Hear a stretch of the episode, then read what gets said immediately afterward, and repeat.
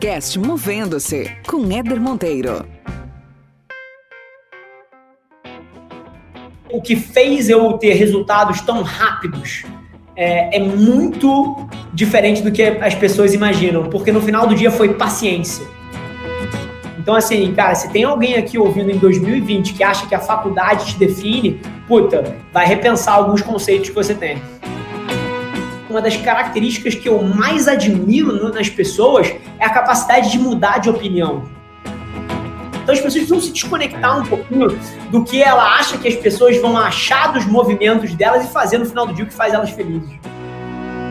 Todas as pessoas que começam um negócio para fazer dinheiro geralmente não fazem.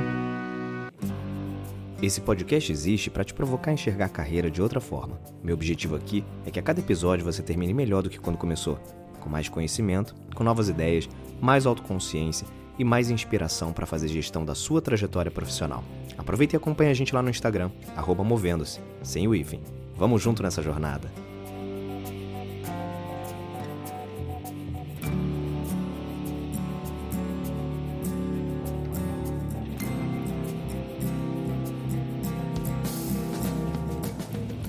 Muito bem, muito bem. Tá no mais um episódio do podcast Movendo-se, esse programinha semanal que mexe com a sua cabeça, que te provoca a pensar em diferentes formas de gerir sua carreira e sua trajetória profissional. Sempre com convidados especiais que eu trago aqui, que compartilham conteúdos também especiais e fazem desse projeto aqui algo que eu me orgulho muito.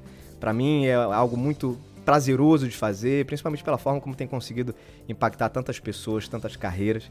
E nesse episódio eu trouxe um cara fera brabíssima no seu segmento de negócio, que está abalando aí com as estruturas mais tradicionais da sua área.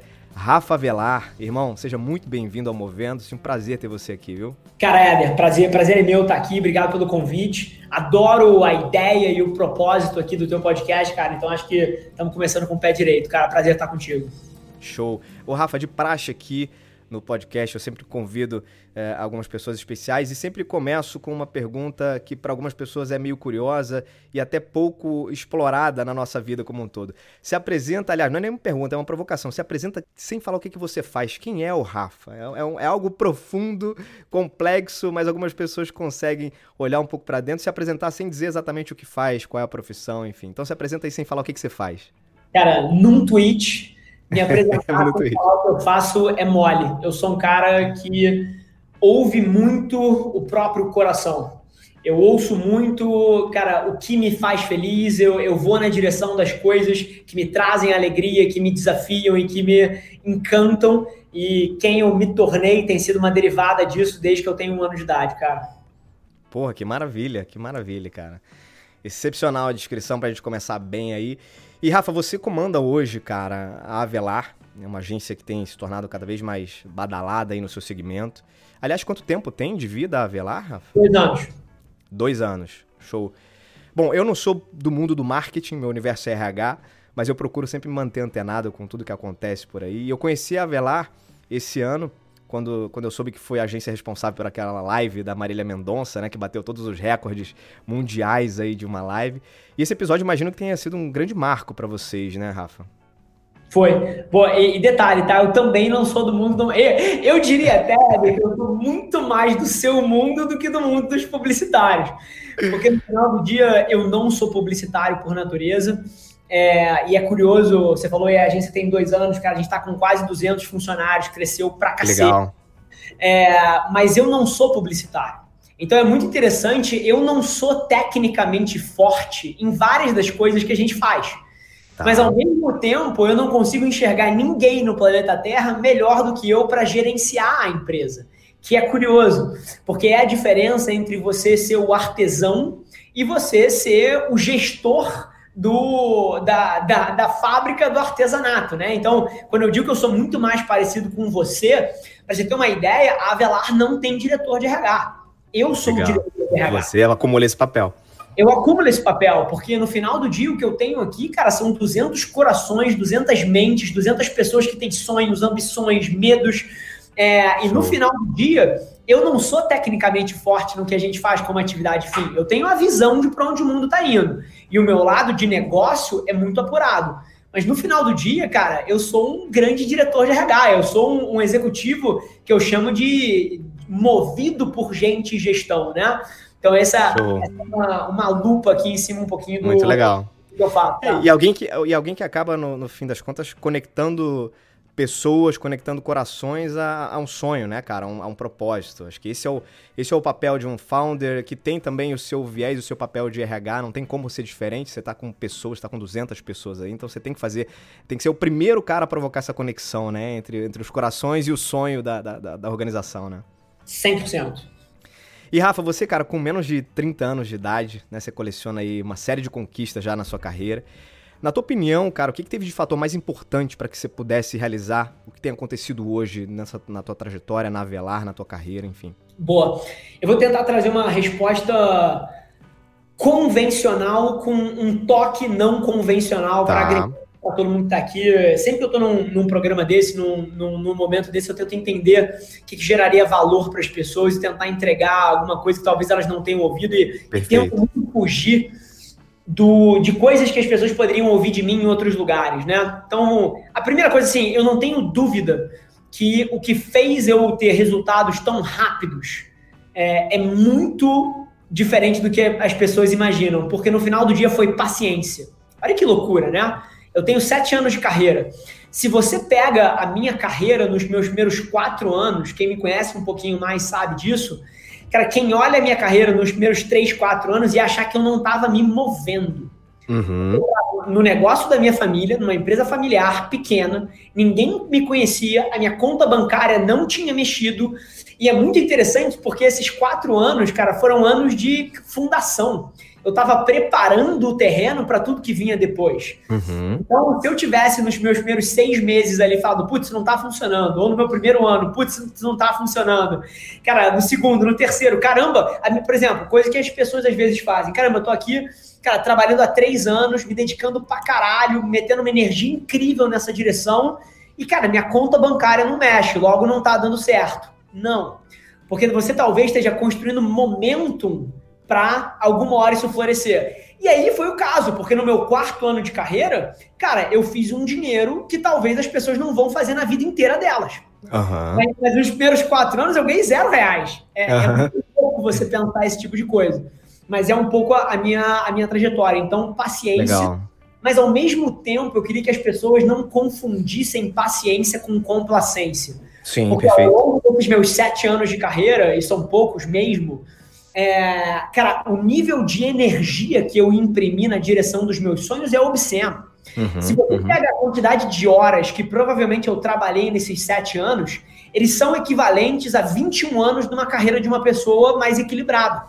Porque eu trabalho de segunda a domingo, 12, 14 horas por dia. Então, na hora que você vai somar as horas, alguém que trabalha 40 horas por semana versus eu que trabalho de 100 a 110 horas por semana, cara, o nível de energia que eu ponho nos meus sonhos é muito maior. Então, esse é um segundo fator. E aí, acho que o terceiro fator, mais uma vez, paciência, uma tá. energia desproporcional na direção dos meus sonhos. E um terceiro fator, que é talento. E é, e é, curioso, eu não falo talento por uma ótica, cara, de ego ou me achar. Sim, sim.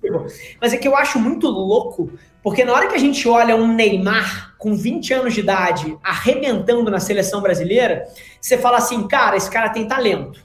Uhum. Na hora que você olha, cara, uma. Puta, uma Adele, uma Adele, cara, com 20 anos de idade, cara, arrebentando nas paradas de música, você fala, caramba, que voz, que talento. Mas todos os dias as pessoas olham para o empreendedorismo ou para o mundo de negócios e acham que é só trabalho. Não é. Tem um componente de DNA, de talento aqui embutido. E eu acho que eu tenho. Então, eu acho que a minha conjuntura de fatores foi, cara, uma pessoa que imprimiu uma energia muito grande tá. numa área que ela, através de autoconhecimento, entendeu que ela tinha uma vantagem assimétrica em relação às outras pessoas e que foi paciente executando essa fórmula. Então, acho que essa Perfeito, é um maravilhoso. Muito legal. Esse ponto que você trouxe, cara, sobre a energia que você precisou imprimir ao longo desse tempo todo, foi uma energia insana, né? Acumulou muitas horas aí de trabalho. Eu tenho, eu costumo fazer uma analogia para isso, cara, que é o seguinte. As pessoas às vezes fazem esse questionamento, né, sobre tempo. Ah, o tempo de experiência que a pessoa tem. Pô, de repente o cara só tem 7 anos de experiência, né? Como é que ele quer se comparar, por exemplo, com alguém que tem 15 anos de experiência? A analogia que eu costumo dizer é com, com carteira de habilitação. Né? A pessoa tem carteira de habilitação. Do, do, você pega duas pessoas que têm carteira de motorista, certo? um cara dirige, um cara dirige há 15 anos, tá? O outro dirige há 5 anos só. Só que o cara que dirige há 15 anos, ele durante, durante a semana ele pega o metrô dele, então o carro ele pega eventualmente ali nos finais de semana. Você pega o cara que é, dirige há 5 anos, ele há 5 anos é motorista de transporte aplicativo ou de táxi. Quem tem mais experiência no trânsito? É o cara que tem 15 anos de, de carteira de motorista ou o cara que tem 5? Qual a intensidade que você imprimiu nesse, nesse período, né? E no fim das contas é isso, né, cara? 100%. E eu adicionaria, a tua analogia é perfeita, eu adicionaria só mais uma camada, que é o seguinte, que é o terceiro cara, que é o cara que foi ser motorista de aplicativo, que dirige todos os anos durante cinco anos, mas está prestando atenção no que raios ele está fazendo ali. Porque Legal. tem muita gente que passa por esses cinco anos é, adormecido frente à vida e que não está se provocando, cara, será que poderia ser melhor? Será que eu faço isso? Será que eu faço aquilo? Qual foi o aprendizado que eu tirei desse meu primeiro mês fazendo? Então, tem uma diferença grosseira entre a pessoa que não aplica energia e a pessoa que aplica, e a terceira pessoa, que é a pessoa que aplica energia, mas está o tempo inteiro tentando aprender como aplicar essa energia melhor ou Perfeito, como que ela está executando. Essa, para mim, é a grande variável dos grandes expoentes que você fala assim: caralho, como é que esse cara fez isso? É por aí. Exato, exatamente. E Rafa, é o seguinte, cara, você tem aí sete anos de carreira, né? Então, não, há não muito tempo você fez a tua formação, estudou, enfim. E, cara, eu tenho uma, uma, um ponto que normalmente eu debato, que é o seguinte: algumas pessoas acreditam que a formação inicial, aquele curso que você faz ali universitário, acaba definindo o seu percurso de carreira. Ou seja, uma vez que você escolhe aquele curso, você vai trabalhar com aquilo e ponto. No mundo que você vive hoje, com o que você aprendeu aí nessa experiência intensa de sete anos, qual é a tua visão sobre, sobre isso, cara? É, muito mais do que uma opinião, eu vou contar a minha história em 15 segundos. Tá. Eu, eu me formei em economia, eu fui trabalhar numa empresa de tecnologia da minha família assim que eu me formei. E, eu cresci a empresa de tecnologia de 3 para 30 milhões de reais de faturamento em 5 anos. E depois eu abri uma agência de publicidade. Então, assim, se eu na minha frente e falasse que a faculdade me define, eu era a pessoa mais hipócrita do planeta Terra. Mas agora, total, total. eu acho que esse dogma existe, tá? E eu sou uma pessoa que não se apega à expectativa que a sociedade cria de mim. Mas agora, eu tenho certeza. Eu vejo isso na minha esposa. A minha esposa é médica.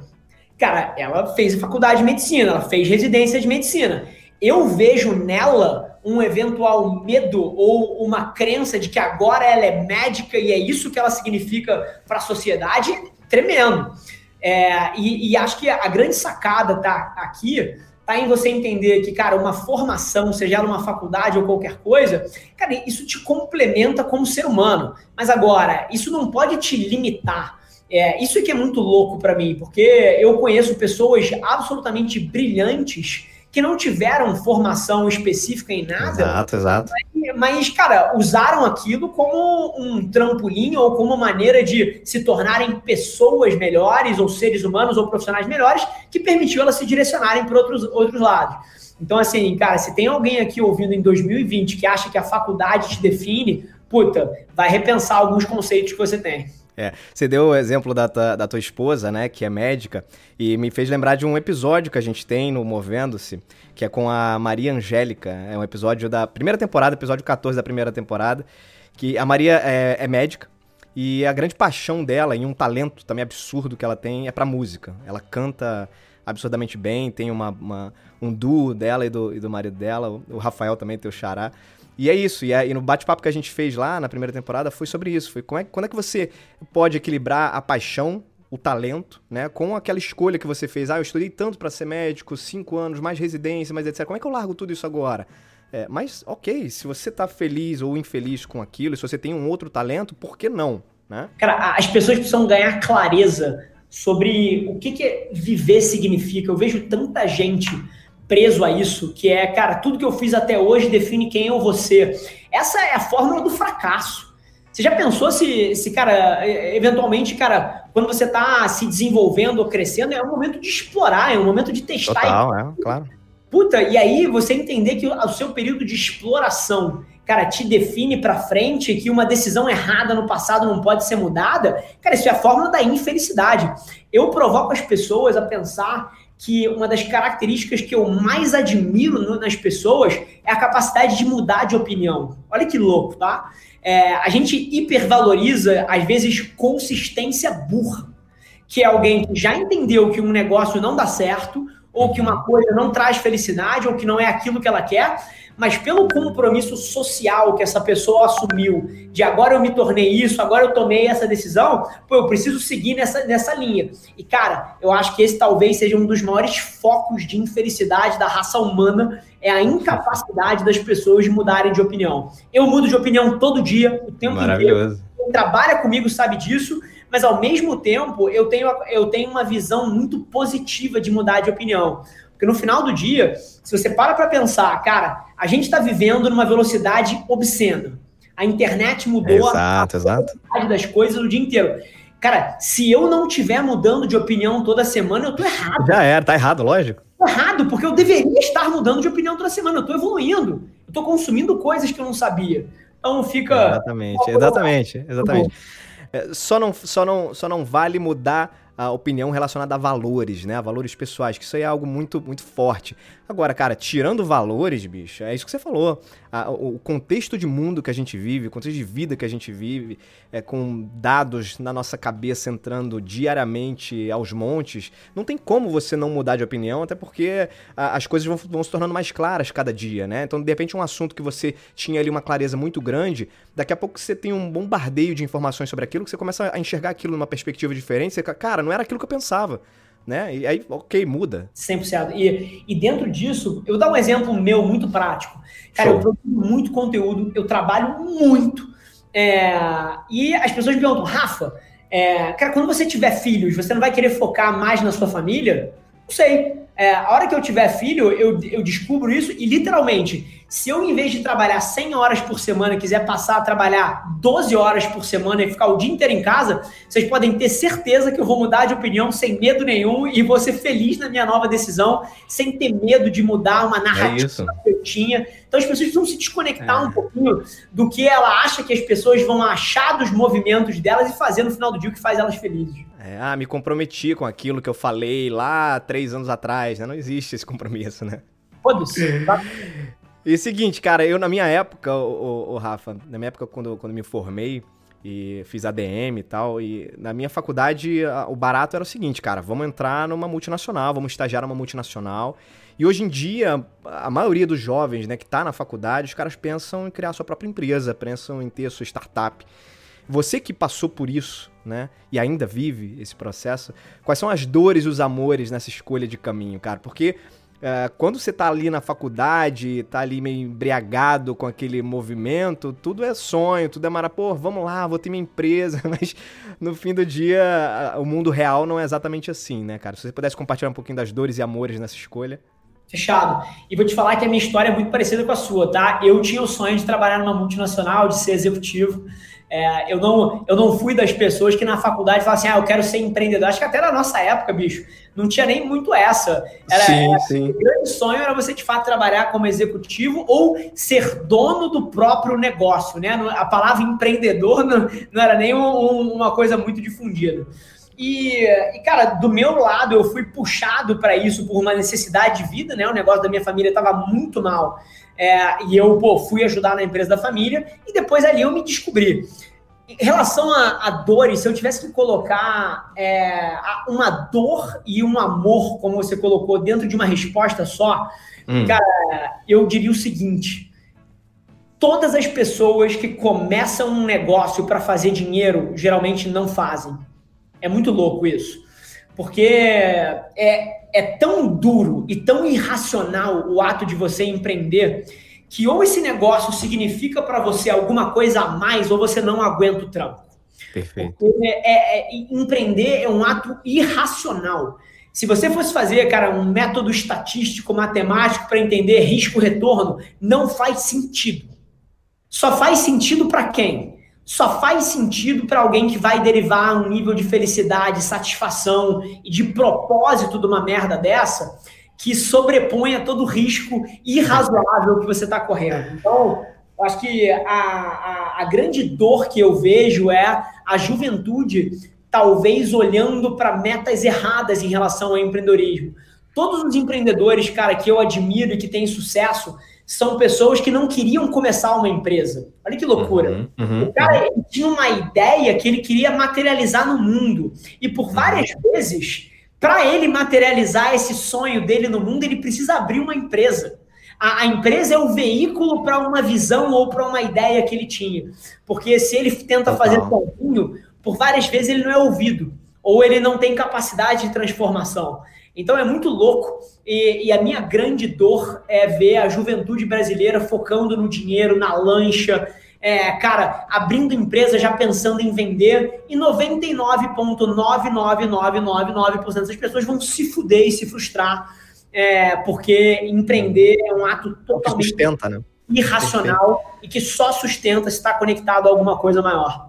Muito legal, maravilhoso. E tem isso, né? Assim, é, é, não, eu quero ter a minha empresa porque o cara quer dar uma, uma tacada de sorte e virar milionário em dois anos, né? E acho que você Ele vai um ponto... em 15 dias. em 15 dias. Não, muito legal, cara, muito legal esse ponto. E olha só, você está no mundo do marketing digital. Aliás, você com uma agência de publicidade hoje, no mundo que a gente vive, não tem como não falar do digital, né? Porque é o coração que comanda tudo. Mas muita gente confunde, cara, hoje em dia marketing digital com redes sociais, né? Ou reduzem a abrangência do marketing digital. E o que eu vejo demais hoje em dia na internet é quantidade de especialistas de marketing digital hoje em dia, ou pseudo-especialistas, né, cara? Todo mundo agora entende de marketing digital e todo mundo vende cursos de marketing digital. É uma loucura, né? Agora, uma área onde muita gente procura ingressar né? O que, que você tem de, de, de dica para passar? Ou por que, que é tão relevante é, é, entrar nessa área hoje? Né? Uma área que muita gente procura, mas nem todo mundo tem clareza de como é que funciona ainda esse mercado, confunde um pouco com rede social. Como é que ingressa nessa área quem tem interesse, ô Rafa? Cara, pergunta incrível, tá, Éder? É, a grande sacada aqui é que o motivo que eu falo tanto sobre digital hoje em dia é porque o digital é onde a atenção das pessoas está. No final do dia, você fazer marketing ou você mover ponteiro de negócio começa pela atenção das pessoas. Porque se você não tem a atenção das pessoas, você não tem nada. Se você não tem a atenção, você não pode dizer o quão bom o teu produto é, o quão incrível o teu serviço é, por que, que alguém deveria trabalhar com você. Tudo começa pela atenção. Você imagina esse podcast aqui, por exemplo, se ele não fosse ser distribuído e ouvido por várias pessoas, qual é o impacto que ele tem? Zero. Então, a premissa básica dos negócios é a atenção das pessoas. Então, o motivo que o digital é tão relevante em 2020 é porque a atenção das pessoas está no smartphone, está nas redes sociais e está no conteúdo. Então, qualquer estratégia de negócio começa uhum. por aí. Mas agora, eu sou zero apegado a isso. Se daqui a sete dias o Instagram fecha, o LinkedIn fale, o Spotify muda de nome e o TikTok é proibido no Brasil, eu tô cagando. Eu não ligo a mínima. Eu vou estar tá 100% focado em entender para onde a atenção das pessoas migrou. Sim, sim. Então, essa é a grande sacada. E o motivo que, que as pessoas deveriam prestar atenção é porque em 2020 é ali que a atenção tá. Se em 2025 uhum cara, por algum motivo que for mais eficiente para comunicar e para mover ponteiro de negócio, for entregar flyer via drone, você pode ter certeza que eu vou ter uma agência que entrega flyer via drone. Eu tô uhum. cagando para a plataforma, se é vídeo, se é áudio, eu sou somente interessado na atenção das pessoas e é por isso que todo mundo também deveria ser. E como é que entra numa área dessa hoje, cara? Você tá, imagino que numa fase super agressiva de, de recrutamento, né? A Velar crescendo pra caramba. As pessoas que têm interesse em entrar para esse mundo, o que, que você acha que elas precisam ter acima de tudo? Boa. Três passos e eu vou dar um passo atrás, eu não vou falar tão tecnicamente, tá? tá cara, tá. primeira coisa, eu não posso reforçar suficiente que você precisa escolher o lugar certo. Porque, cara, ter uma carreira é sobre uma escolha de aonde você vai aplicar a sua energia. Uhum. Então, cara, a primeira coisa é você escolher um lugar que case com os seus valores, que case com o seu estilo. A própria Avelar, cara, eu não recomendo a Avelar para 99% das pessoas. Porque é uma empresa que tem uma cultura muito específica. E eu acredito que 90% dos brasileiros não querem estar numa cultura como a nossa, o que é ok. Eu costumo dizer aqui dentro que, cara, as, eu, o meu sonho é que as pessoas entrem pela porta da Velar e falem assim, caralho, bando de maluco, isso aqui não é pra mim. Porque isso reforça que aquilo ali vai ser muito bom para um grupo de pessoas. Sim, é uma cultura sim, sim. muito específica. Então, se preocupe aonde. Agora, uma vez que você entendeu que tipo de empresa você quer, eu acho que a decisão mais sábia das pessoas é entender, cara, que tipo de coisa você perde a noção do tempo fazendo? Que tipo de coisa você gravita naturalmente? Porque dentro de uma agência, você tem diversas áreas. Você tem desde design, você tem criação, você tem mídia, você tem dados, você tem tecnologia, você tem negócios, você tem, cara, gente, gestão, você tem uma série de áreas.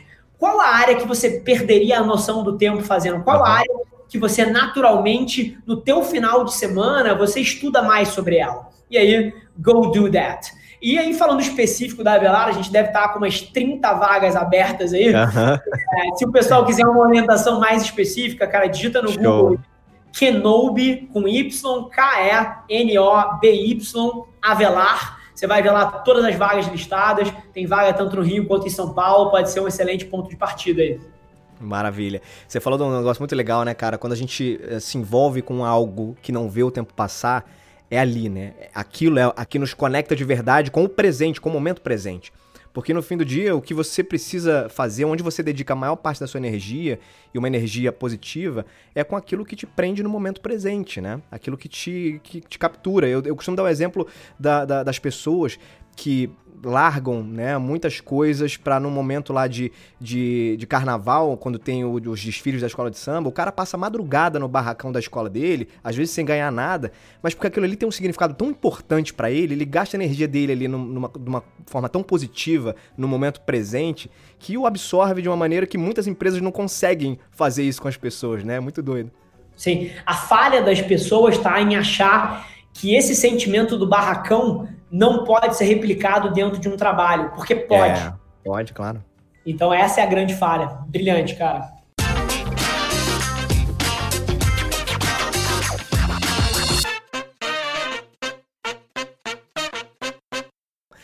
Meu querido, estamos caminhando aqui, o papo tá muito bom. Podia ficar aqui duas horas trocando ideia contigo, sempre muito bom é, ouvir esse tipo de conteúdo, super inspiracional.